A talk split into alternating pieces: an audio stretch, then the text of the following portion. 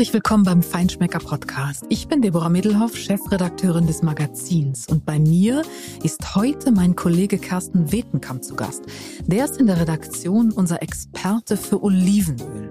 Seit 21 Jahren schon organisiert er die Feinschmecker Olie Awards und verkostet dafür mit einer internationalen Jury in einer aufwendigen Probe jedes Jahr mehrere hundert Olivenöle aus der ganzen Welt. Wie das geht und warum die Sieger in diesem Jahr auch ihn als alten Hasen überrascht haben, darüber spreche ich mit ihm in dieser Folge. Außerdem gibt er natürlich Tipps, wie man Qualität beim Olivenölkauf erkennen kann und welches Öl zu welchen Speisen am besten passt. Für Qualität steht aber auch der Partner dieser Episode. Das sind die Jeune Restaurateur, die Vereinigung junger Spitzenköche und Köchinnen in Deutschland. Und viele der 68 Mitgliedsrestaurants sind renommierte Familienbetriebe und die sind nicht nur Garanten für gute Qualität, sondern auch Musterbeispiele wie Tradition und Klassiker heute ganz zeitgemäß sein können. Daniel Fehrenbacher zum Beispiel führt das Restaurant und Hotel Adler im Lahr am Rande des Schwarzwalds schon in vierter Generation. Er ist Jäger wie sein Großvater, aber wenn er wild aus dem eigenen Revier auf den Teller bringt, dann ist das wirklich ein Erlebnis. Sein Erfolgsrezept? Daniel verbindet klassische französische Wurzeln spannend und kreativ mit einer Prise Zeitgeist, aber immer auch mit Bodenhaftung. Den Rehrücken, den kombiniert er zum Beispiel mit Wassermelone, Rüben und Laugenknödel. Und Spargel gibt es bei ihm mit Black Forest Salmon, Saiblingskaviar und Basilikumeis. Klassische Produkte und Gerichte also kreativ und überraschend interpretiert. Die Ideen der Jean Restaurateur sind definitiv immer eine Entdeckung wert. Und jetzt geht es los mit Kersten Wetenkamp und dem Olivenöl.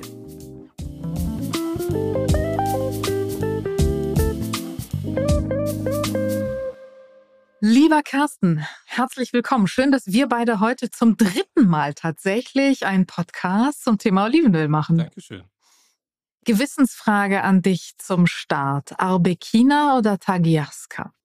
Äh, Tajaska heißt das ausgesprochen. Entschuldige bitte. Arbequina auf jeden Fall, Tajaska ist tatsächlich eine Tafelolive. Da gibt es jetzt nicht unbedingt viel Öl draus. Mhm. Arbequina ist ein prima Öl, das würde ich mal nehmen. Okay. Wir sehen dabei, du hast mir sehr viel voraus. Ähm, das ist auch gut und richtig so. Und das ist auch, ja, doch schon, schon eine ganze Menge. Und das ist auch deshalb so, weil äh, du höchstpersönlich vor 21 Jahren für den Feinschmecker die erste große Olivenölprobe Probe organisiert hast. 21 Jahre ist das her. Und äh, wir sind, du bist der Experte für Olivenöl beim Feinschmecker. Und auch der Feinschmecker hat deshalb und dank deines äh, Einsatzes diese Expertise aufgebaut. Und mittlerweile, wenn man sich so umguckt, sind ja eine ganze Menge und eine ganze Reihe aufgesprungen auf dieses Thema. Es ist ein totales Trendthema geworden, Olivenöl. Nicht hm. zuletzt, weil Olivenöl ja auch sehr gesund ist und äh, sehr beliebt geworden ist. Aber du warst wirklich der Pionier mit deinem Team für diese Olivenölkompetenz in Deutschland und bist heute der Experte. Wenn du jetzt so zurückschaust, äh, ein bisschen, vielleicht nicht unbedingt 20 Jahre, aber doch mal so reflektierst über die Zeit, wie hat sich das entwickelt, die Szene in Deutschland und auch der Umgang damit? Also ich würde sogar sagen, Szene in Europa weit oder weltweit hat sich total toll entwickelt. Ich bin total begeistert, wenn ich darüber nachdenke und die Jahre zurückschaue. Also als wir angefangen haben, zum Beispiel im 2003, da gab es wenige gute spanische Olivenöle. Da haben die Italiener sich tatsächlich bei unserer Verkostung lustig gemacht. Und ein Öl, was schlecht war, das, äh, war, das bekam das Synonym spanisches Olivenöl. Und wenn du jetzt mal auf unseren Wettbewerb schaust, wie viele tolle Öle aus Spanien dabei sind bei diesen Awards, das ist total beeindruckend. Und ich war ja in Andalusien vor ein paar Jahren, habe mir das angeschaut und bin wirklich begeistert von dieser, ähm, von diesem Engagement der Produzenten weltweit mittlerweile. Und ich habe gerade witzigerweise vor unserem Podcast ein Öltasting äh, mit, mit Spaniern gehabt, äh, mit Öl aus Katalonien. Und die haben mir verraten, dass ein Öl bei einem Wettbewerb in Cordoba gewonnen hat, in einem Blindtest, das aus Südafrika war. Das haben alle für ein italienisches gehalten. Also siehst also weltweit legen sich immer mehr Produzenten ins Zeug für Spitzenqualität und es wird auch äh, wahrgenommen, es wird auch wertgeschätzt und das ist mir, das ist mir ja so wichtig, dass wir nicht mehr in seinem winzigen Nische sind, sondern dass das mittlerweile Lifestyle ist, dass es ein Trend ist, dass die Leute immer mehr wissen über Olivenöl und das wertschätzen und auch Geld dafür ausgeben. Das hat sich in den letzten Jahren total toll entwickelt, muss ich sagen. Total super. Und da hast du einen großen Anteil dran, das muss man ja auch sagen. Aber sag mal, das hat keine nationale Krise ausgelöst in Spanien Nein, damals, die oder? Spanier Diese sind gelassen. Fehde. Also, ich glaube, es gibt so viele Wettbewerbe mittlerweile, da kann man fast sagen, jedes Land gewinnt irgendwo einen Wettbewerb. Aber das ist ja bei Südafrika bemerkenswert, weil die ja immer ein halbes Jahr älter sind als die Öle aus der Konkurrenz, weil die ja in ihrem Winter auch ernten müssen und das ist ja dann im Juli, August. Und wenn der Wettbewerb in Spanien ist, ist es ein halbes Jahr älter und kann nicht ganz so frisch sein und so spitzenintensiv in den Aromen wie eigentlich die Öle aus Spanien und Italien. Also das ist schon Hut ab, wenn das so gewesen ist. Toll. Absolut, Top-Qualität. An dieser Stelle, ähm, wir sprechen nachher noch auch über ganz konkrete Tipps und Empfehlungen von dir, auch zum Thema Olivenölkauf. Wie kann ich denn Qualität erkennen und warum ist das auch nicht ganz ohne? Ähm, aber weil du jetzt davon sprichst, dass die ein halbes Jahr älter sind, muss man doch aber auch nochmal sagen, ganz praktisch an dieser Stelle, ein Olivenöl, ein frisches Olivenöl hält sich eine ganze Weile und zwar deutlich länger als ein halbes Jahr, wenn es vernünftig gelagert wird, ohne groß an Qualität einzubüßen, oder? Genau, also wichtig ist natürlich, dass du die Flasche nicht öffnest. Also die geschlossene Flasche, kühl und dunkel gelagert, hält eigentlich fast ein Jahr lang, bis die neue Ernte kommt, kann man sagen. Also es bleibt zumindest die ersten vier Monate, würde ich sagen, schön frisch und intensiv in den Aromen. Und dann kannst du das immer noch äh, nach einem halben Jahr bis nach einem Dreivierteljahr sehr, sehr gut genießen. Das bleibt eigentlich toll in der Qualität. Hast du schon mal eine Flasche gehabt, die bei dir ein Jahr gehalten hat? Äh, ja, tatsächlich. Ehrlich? ich habe ich dachte, die haben bei dir immer nur eine Halbwertszeit von vier Wochen oder so. Ich nehme ja großzügig Öle mit nach Hause und habe jetzt ein Öl aus Sizilien, was ich tatsächlich berate. Das wäre nochmal vielleicht ein Tipp, wenn ich das schon mal sagen darf. Öl zum Frittieren eignet sich ja gut, aber es wäre natürlich Wahnsinn, ein tolles, teures Olivenöl in die Fritteuse zu packen. Aber wenn man ein Öl von einem Jahr hat oder zwei Jahren, das vielleicht gut ist, aber zwei Jahre alt ist, kann man das wunderbar fürs Frittieren und Braten nehmen. Das habe ich jetzt gemacht. Das war, hat gut funktioniert, auf jeden Fall. Okay. Wir wollen noch mal so ein bisschen auf die Entwicklung schauen. Und wenn man ähm, sich das Siegertreppchen der diesjährigen Feinschmecker Olio Awards anschaut, dann zeigt das, glaube ich, auch ziemlich gut, was du gerade beschrieben hast, nämlich diese Entwicklung und dass doch durchaus heute Länder ganz vorne sind, äh, die man früher gar nicht ernst genommen hat, äh, weil sie jetzt auch äh, wirklich ganz gravierend äh, an ihrer Qualität geschraubt haben und die weiterentwickelt haben. Äh, und in diesem Jahr sind Öle aus Kroatien und Slowenien oben auf dem Podest. Warum ist das so besonders? Also das sind natürlich, wenn man die Produktionsmengen anschaut, Zwerge äh, verglichen mit den eine Million Tonnen, die Spanien so produziert. Und das sind ganz kleine, aber ganz feine Produzenten und Produktionsländer. Und die hatten jetzt auch tatsächlich ein bisschen Glück mit dem Wetter. Das hat ihnen in die Hände gespielt. Aber das reicht natürlich nicht. Die haben sehr viel Know-how und die haben sich sehr, sehr viel Mühe gegeben, tolle Öle zu produzieren. Gerade Maria Varesca von Dolia, ein tolles Öl aus Istrien. Die sind ja in Slowenien und Kroatien ist auf der istrischen Halbinsel ja benachbart. Und dieselbe Gegend quasi. Im Norden hat Vanja Duik äh, gewonnen aus Slowenien und äh, südliche Nachbarin ist quasi Maria mit ihrem Dolia-Öl. Und ähm, die hat mir das eben auch eindrucksvoll erzählt. Also als sie äh, Kind war, hat sie bei der Olivenernte der Großeltern geholfen und bekam das Öl, was daraus gewonnen wurde, nicht runter. Ihr wurde auch immer schlecht, weil das Öl auch sehr schlecht war. Jetzt äh, macht sie den Olivenhain, pflegt das. Das ist eine junge, ähm, engagierte Frau und pflegt die Olivenhaine entsprechend, beschneidet die Olivenbäume richtig und erntet vor allen Dingen zum richtigen Zeitpunkt, nämlich nicht, nicht mehr im Weihnachten, sondern schon Ende Oktober. Und da kommen viel bessere Aromen bei raus, viel stabilere, gesündere Oliven und tolles Olivenöl. Sodass ich sagen würde, die Italiener sind Pioniere tatsächlich dieser Olivenölqualität, dieser wahnsinnigen Intensität, die wir heute genießen können. Die Spanier haben von den Italienern zuerst gelernt und machen auch tolles Olivenöl und dann kamen die Kroaten und die Slowenen und haben das auch gelernt. Und jetzt sind sie tatsächlich genauso oben an der Spitze angelangt wie die Italiener früher. Muss man sich das so vorstellen, wie es äh, unter den Winzern ja auch durchaus Tradition hat? Die reisen dann durch andere Ja, Länder ja. und in anderen Betrieben machen da Praktika und gucken sich das. Ganz genau. Also äh, du lernst, glaube ich, am besten, wenn du auf so Messen bist, so Weinmessen, Olivenmessen, dort halt, wo Olivenöle gezeigt werden und präsentiert werden, dann musst du halt dein, dein eigenes Öl vergleichen. Und wenn es diesen Vergleich nicht standhält, musst du weiterarbeiten, weiterarbeiten, bis du das erreichst. Und das haben mir die Spanier eben genauso erzählt. Die sind halt durch Italien gefahren, waren, sind hinten umgefallen von der Qualität der Italiener, gerade in der Toskana, am Gardasee. Das sind ja totale Spitzenöle äh, Legenden wie Franchi, der sein Öl damals gegen teuersten Bordeaux eingetauscht hat. Das war auch eine witzige Anekdote. Er ist so ein Pionier dieser Grand Cru-Qualitäten, auch bei Olivenöl. Und von dem haben die gelernt. Und die haben einfach dann belegt, Mensch, wir müssen zu einem ganz anderen Zeitpunkt ernten. Also wir müssen viel früher anfangen. Und da äh, hängen zum Beispiel die Nordafrikaner leider immer noch hinterher. Also es, wir hätten ja unheimlich viel tolles Olivenöl, zum Beispiel aus Tunesien, wenn die Tunesier bereit wären, sich anzupassen, kulturell und auch im November schon ihre Oliven ernten würden. Aber das machen sie bislang, bislang leider nicht. Und deswegen gibt's zwar viel Menge aus Tunesien, aber unheimlich wenig Qualität leider. Was macht das mit den Oliven und dem Geschmack des Öles, wenn man sie so viel später erntet? Das äh, wird halt, ähm, behält äh, eine Menge an Saft und Zucker kann man sagen, aber es äh, baut total die Aromen ab. Ne? Und die Olivensäure, sagt man ja auch, steigt dann. Das wird halt, die Oliven sind nicht mehr gesund, sie sind äh, anfällig, sie oxidieren.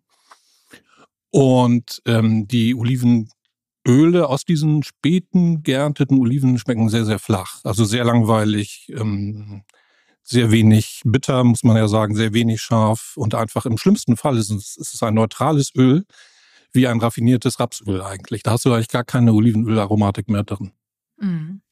Sind die Italiener vielleicht so ein bisschen erfolgsverwöhnt? Also lange Grand Cru-Öle, Top-Qualitäten und jetzt ziehen andere Nationen an ihnen? Ja, das müssen sie natürlich akzeptieren und schlucken, aber ich glaube, das können sie auch. Sie sind ja immer noch so ein bisschen Rekordhalter, was so die Menge an tollem Olivenöl angeht. Und es gibt, glaube ich, kein Land, außer Italien, was so viele Olivensorten hat. Du hast ja 400, mindestens 400 Olivensorten. Das ist ja so eine Vielfalt gibt es natürlich nirgendwo sonst. Also weder in Spanien, auch nicht in Istrien, in Kroatien oder Kalifornien, wenn man zum Beispiel mal auf Übersee schaut.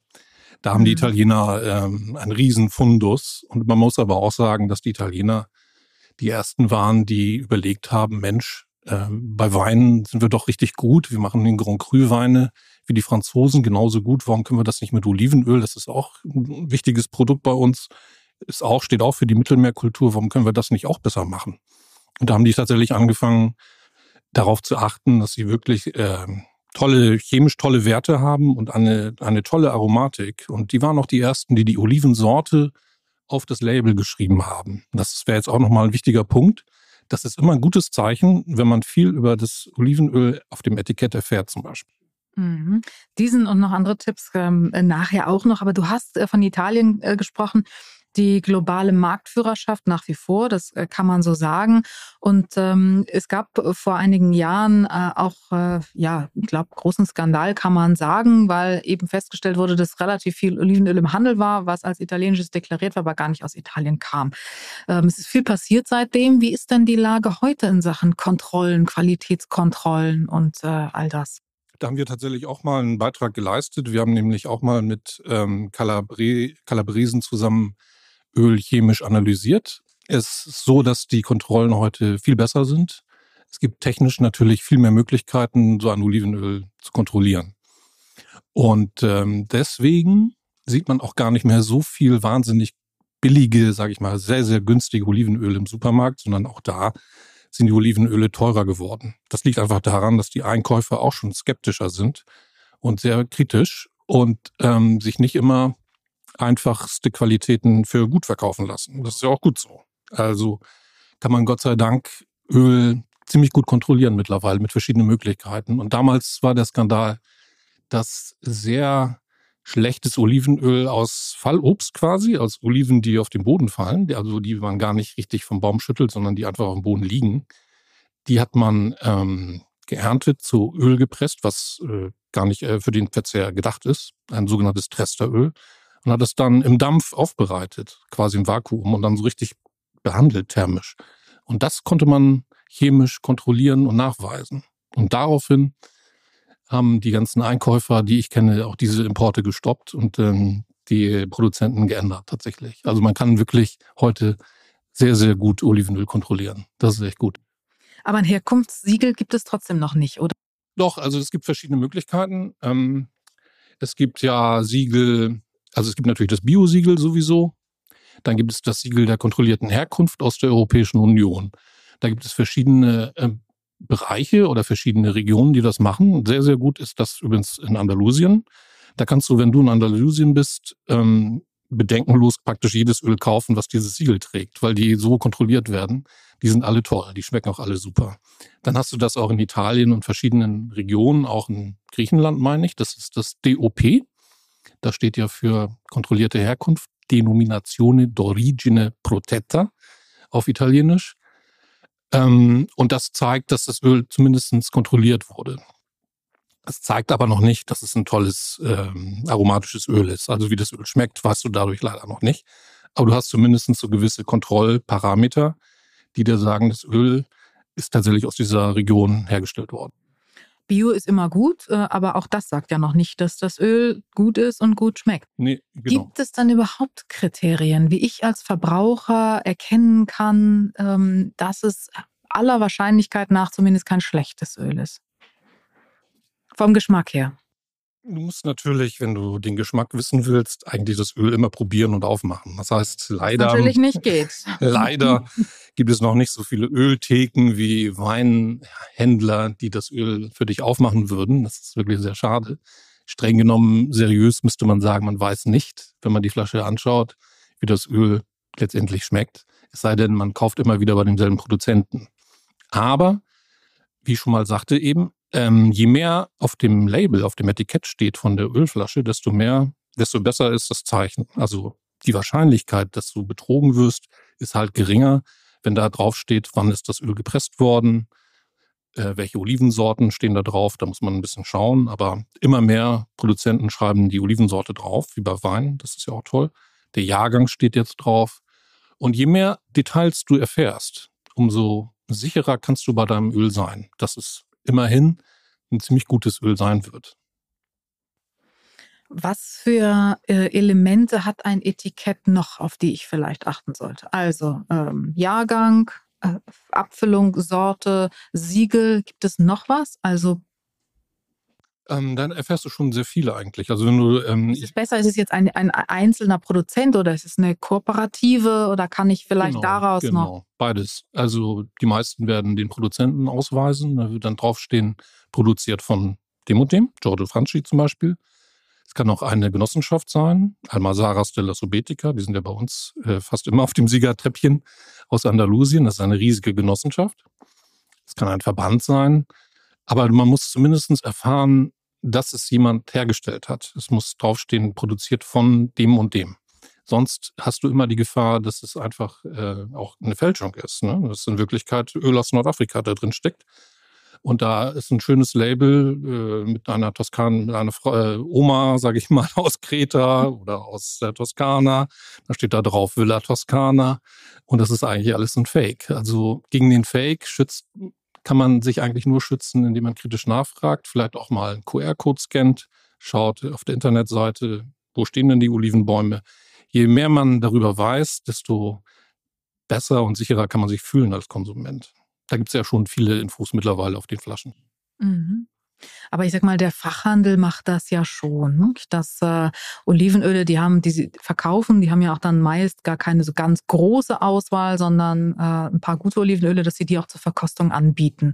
Also ist schon auch so ein bisschen das Plädoyer dafür, gute Qualität eben auch im Fachhandel zu kaufen, wo man eine Beratung hat und äh, gegebenenfalls vielleicht auch probieren kann. Ja, auf jeden Fall. Aber da könnte jetzt noch Luft nach oben, muss ich sagen. Also gerade natürlich, wenn man das mit Wein vergleicht. Olivenöl kulturell hinkt, hinkt natürlich immer stark hinterher. Absolut. Es hat schon ein bisschen Boden gut gemacht, würde ich sagen. Aber natürlich wünscht man sich noch mehr geschultes Fachpersonal, noch engagiertere Ladeninhaber, vielleicht auch mal Engagement bei Weinläden, die ja auch aus Frankreich, Italien, Spanien neben dem Wein auch mal ein tolles Olivenöl empfehlen können. Und das wäre natürlich toll, wenn die mal Kurse machen würden, sich weiterbilden, Angebote wahrnehmen von den Regionen. Das gibt es ja auch oft. Und da würde ich mir so ein bisschen mehr Schulung auch wünschen. Aber es, insgesamt gibt es schon viel mehr Qualität mittlerweile, muss ich auch sagen. Und Supermärkte haben auch schon bessere Öle als vor zehn Jahren. Das auf jeden Fall. Mhm, da ist schon absolut eine Menge passiert. Wie ist das mit dem Preis? Wenn du jetzt sagen müsstest, weil gute Qualität muss ihren Preis haben und auch bei Olivenöl ist das so, das ist Handarbeit. Ab welchem Preis ähm, weiß ich, das ist zumindest aller Voraussicht nach ein gutes? Also alles. Oder was, was muss ein gutes Olivenöl mindestens kosten? Ja, das ist äh, tatsächlich fast zu allgemein gefragt. Ähm, da muss man natürlich schauen, in welchem Land wird das Öl hergestellt. Denn das hängt ja sehr stark von den Erntekosten ab. Und wenn nicht, es kann ja auch sein, dass ein tunesisches Olivenöl gut ist. Das kostet natürlich sehr viel weniger als ein toskanisches Olivenöl, sag ich mal, oder Norditalien, weil die Erntekosten viel geringer sind. Und das liegt einfach daran, dass die Lohnkosten viel geringer sind. Aber wenn man jetzt mal Italien anschaut, wo wahrscheinlich die meisten Öle im Supermarkt und im Handel einfach auch herkommen, da hast du einfach durch die Geografie ziemlich hohe Erntekosten. Gerade wenn du in der Toskana bist, da hast du ja keine flache Ebene, sondern hast du Hügellandschaften. Musst tatsächlich mit äh, Leuten durch die Olivenhaine gehen, die so eine Batterie auf dem Rücken tragen und so einen elektrischen Rechen und damit die Oliven runterholen von den Ästen. Und ähm, wenn man das ausrechnet, dann kommst du auf einen Preis von mindestens acht Euro bis zehn Euro für einen halben Liter vor Ort. Also direkt im Oliven, in der Olivenmühle. Das heißt natürlich noch nicht, dass du das Öl dann in Deutschland für diesen Preis kaufen kannst, sondern musst es quasi verdoppeln. Aber wenn du jetzt in Italien und Spanien bist, kannst du für 10 Euro bis 15 Euro ein sehr gutes, ein vernünftiges Olivenöl erwarten. Hier äh, wird das schwierig. Hier muss das Öl auch mindestens 10 Euro kosten. 10 bis 20 Euro ist eigentlich für uns immer so ein guter Richtwert für ein vernünftiges, qualitativ gutes Olivenöl. Also für 3,99, auch wenn da Premium draufsteht, Hände da weg. Da laufe ich schreiend davon. Das ist aber vorbei. Das gab es früher tatsächlich, als wir mit diesen Verkostungen angefangen haben. Da gab es 0,7 Liter bei Aldi, glaube ich, für unter drei, vier Euro. Und alle unsere Juroren, die wir da versammelt hatten, die haben die Hände über den Kopf zusammengeschlagen und gesagt, das kann nicht sein. Es gibt nicht Olivenöl, was wirklich gut ist, egal von wo. Auch nicht aus Marokko oder Syrien oder der Türkei für unter drei, vier Euro. Und das äh, hat sich ja auch ein bisschen bewährt, äh, äh, bewahrheitet, dass dieses Öl nicht authentisch war, sondern irgendwie behandelt, sonst woher kam. Das ist nicht plausibel. Man muss immer überlegen, dass so ein Olivenöl unheimlich viel Arbeit macht. Ne? Du musst ja auch erstens die Olivenhaine das ganze Jahr pflegen. Du musst die Oliven vernünftig rechtzeitig vom Baum bekommen. Du musst sie schnell verarbeiten, damit sie diese Aromen behalten. Du musst sie in einer guten Ölmühle möglichst sehr modern unter möglichst wenig Sauerstoff pressen und schnell weiterverarbeiten, in Glas, in dunkle Glasflaschen füllen, die auch nicht gerade billig sind und dann mit äh, Etiketten bekleben man muss sich das alles mal vor Augen führen, wie viel Arbeit und Kosten da auch drinstecken. Und dann ist es 20 Euro für ein hervorragendes Olivenöl einfach ein fairer Preis. Gerade wenn du denkst, dass du viel länger davon hast, als von einem guten Chianti-Wein, den hast du an einem Abend leer getrunken. Aber ein Olivenöl kannst du ein paar Monate eventuell damit auskommen. Na, vielleicht übertrieben, aber ein paar Wochen schon. Mhm. Äh, wie viele Olivenöle hast du zu Hause? Wie viele verschiedene? So im Gebrauch? Ich habe immer eigentlich mindestens zwei in der Küche. Ähm, tatsächlich eines fürs Braten und eins für die kalte Verwendung. Aber ich komme auch schon mal auf drei, vier, da beschwert sich meine Frau, weil so viele Flaschen rumstehen. Und du füllst den Altglascontainer dann. Ja, genau. Wenn ich jetzt äh, ein Einsteiger, also jemand, der sich dafür interessiert, der das auch mag, aber noch nicht so viel Erfahrung hat mit Olivenöl, ähm, wie ist das mit dem Geschmack und den Sorten? Denn viele sagen ja, wenn sie probieren, ach, das ist so scharf, das ist mir zu scharf. Ähm, es gibt die verschiedenen ähm, ja, Aromaklassen, äh, will ich mal sagen. Wenn du jetzt so, so einen Rat geben solltest, welche Olivensorte vielleicht wäre für jemand, der anfängt, sich dem Thema zu nähern, besonders gut, wenn es ein mildes Öl sein soll? Und welche würdest du empfehlen, wenn es ein kräftiges sein soll? Ja, genau. Also milde Öle kann man ähm, erkennen an den Sorten zum Beispiel Frantoio. Das ist für Italien. Frantoio und Lecchino, das sind so sehr milde Olivensorten. Man kann auch überlegen, die Region. Das sind die norditalienischen Regionen bis, also vom Gardasee bis Toskana. Oder man nimmt ein Arbequina-Öl aus Spanien. Das wäre ungefähr genauso. Und doch eher leichte, nicht so bittere, nicht so ganz scharfe Olivenöle. Das ist ja eher für den Einsteiger geeignet. Ne? Wobei wir ja immer sagen, wir alten Hasen, je bitterer desto äh, und je schärfer, desto besser ist im Prinzip das Öl. Aber das können gerade viele Köche auch nicht überhaupt nicht begreifen. Naja, wenn es zu dominant ist, wird es dann nachher irgendwie in der Verwendung bei einem Gericht ja. auch schwierig. Ja, ne? stimmt, das kann ich auch verstehen, ja. Aber man hat natürlich, wenn man jetzt bei unseren Verkostungen zusammensitzt, dann berauscht man sich am ehesten an diesen ganz intensiven Ölen. Genau, das muss ich noch erzählen. Die Oli äh, intensiven Olivensorten für so ein ganz knackiges, super intensives, auch bitteres und scharfes Olivenöl. Das wäre zum Beispiel die Picual-Sorte aus Südspanien oder ähm, aus Italien die Coratina. Die ist berüchtigt für die Schärfe auch im Nachhall. Oder was ich sehr schön finde, die Tonda Iblea. Das ist eine Olivensorte aus Sizilien. Die wäre jetzt mein persönlicher Favorit, weil das Öl immer auch noch so ein bisschen was Zitrisches mitbringt, äh, was irgendwie toll ist, wenn man sich einen Fisch ähm, zubereiten möchte, braten möchte, äh, marinieren, dämpfen. Das ist immer, ich finde es immer traumhaft, dieses Olivenöl. Also das wäre dein Tipp für, für, für einen Fisch, wenn du genau, schön genau, gegrillten genau. ganzen Fisch hast. Genau. Was ist dein Tipp, wenn es jetzt klassisch, was man im Sommer ja auch macht, Salat?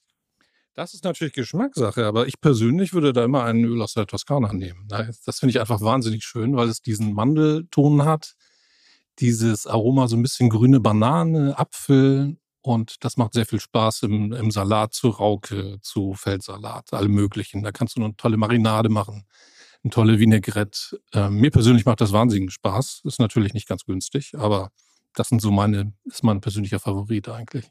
Naja, wenn du keinen großen Freundeskreis hast oder keine Großfamilie, dann hält sich der Verbrauch ja in Grenzen, auch für den Salat. Ja, aber du kommst natürlich auf den Geschmack und dann ja, ja, klar. brauchst du immer mehr Öl, wenn du erstmal auf den, wenn du erstmal auf den Geschmack äh, gekommen bist. Äh, aber natürlich äh, hält ein tolles Olivenöl hält schon ein, zwei Monate, glaube ich.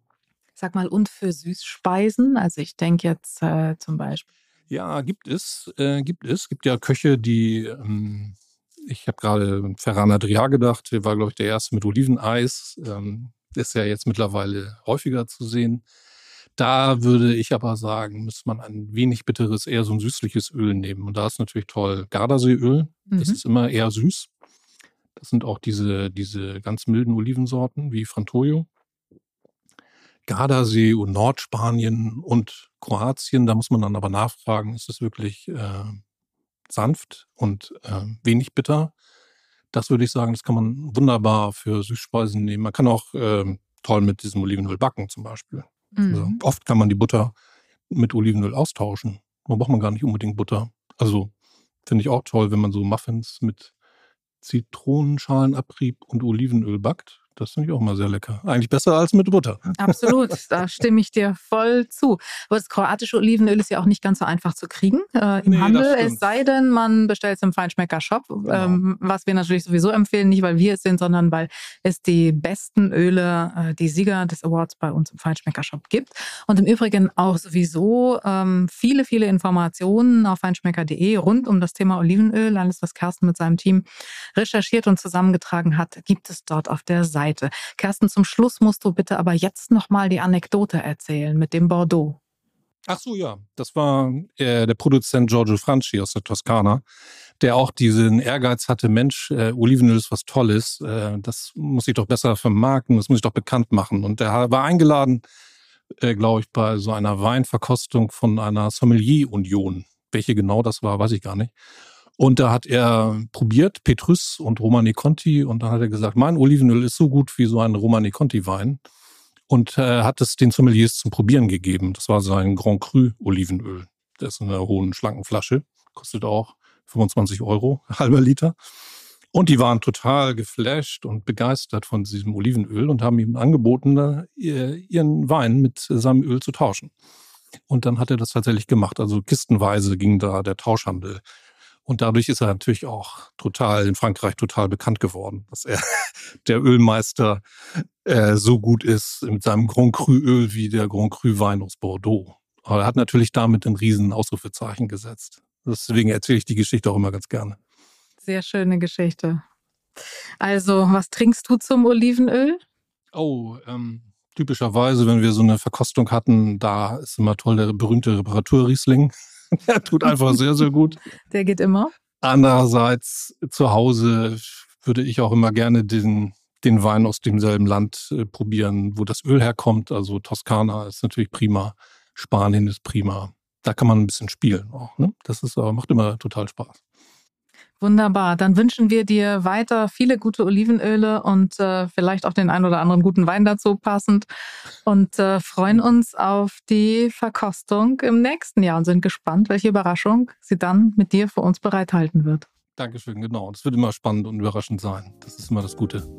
Vielen Dank, lieber Carsten. Dankeschön. Mehr spannende Geschichten rund um Gastronomie, Spitzenköche, Produzenten und tolle Produkte gibt es natürlich wie immer jeden Monat neue Magazin und auf feinschmecker.de.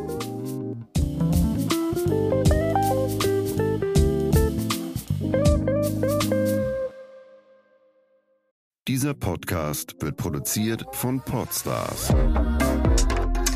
bei OMR.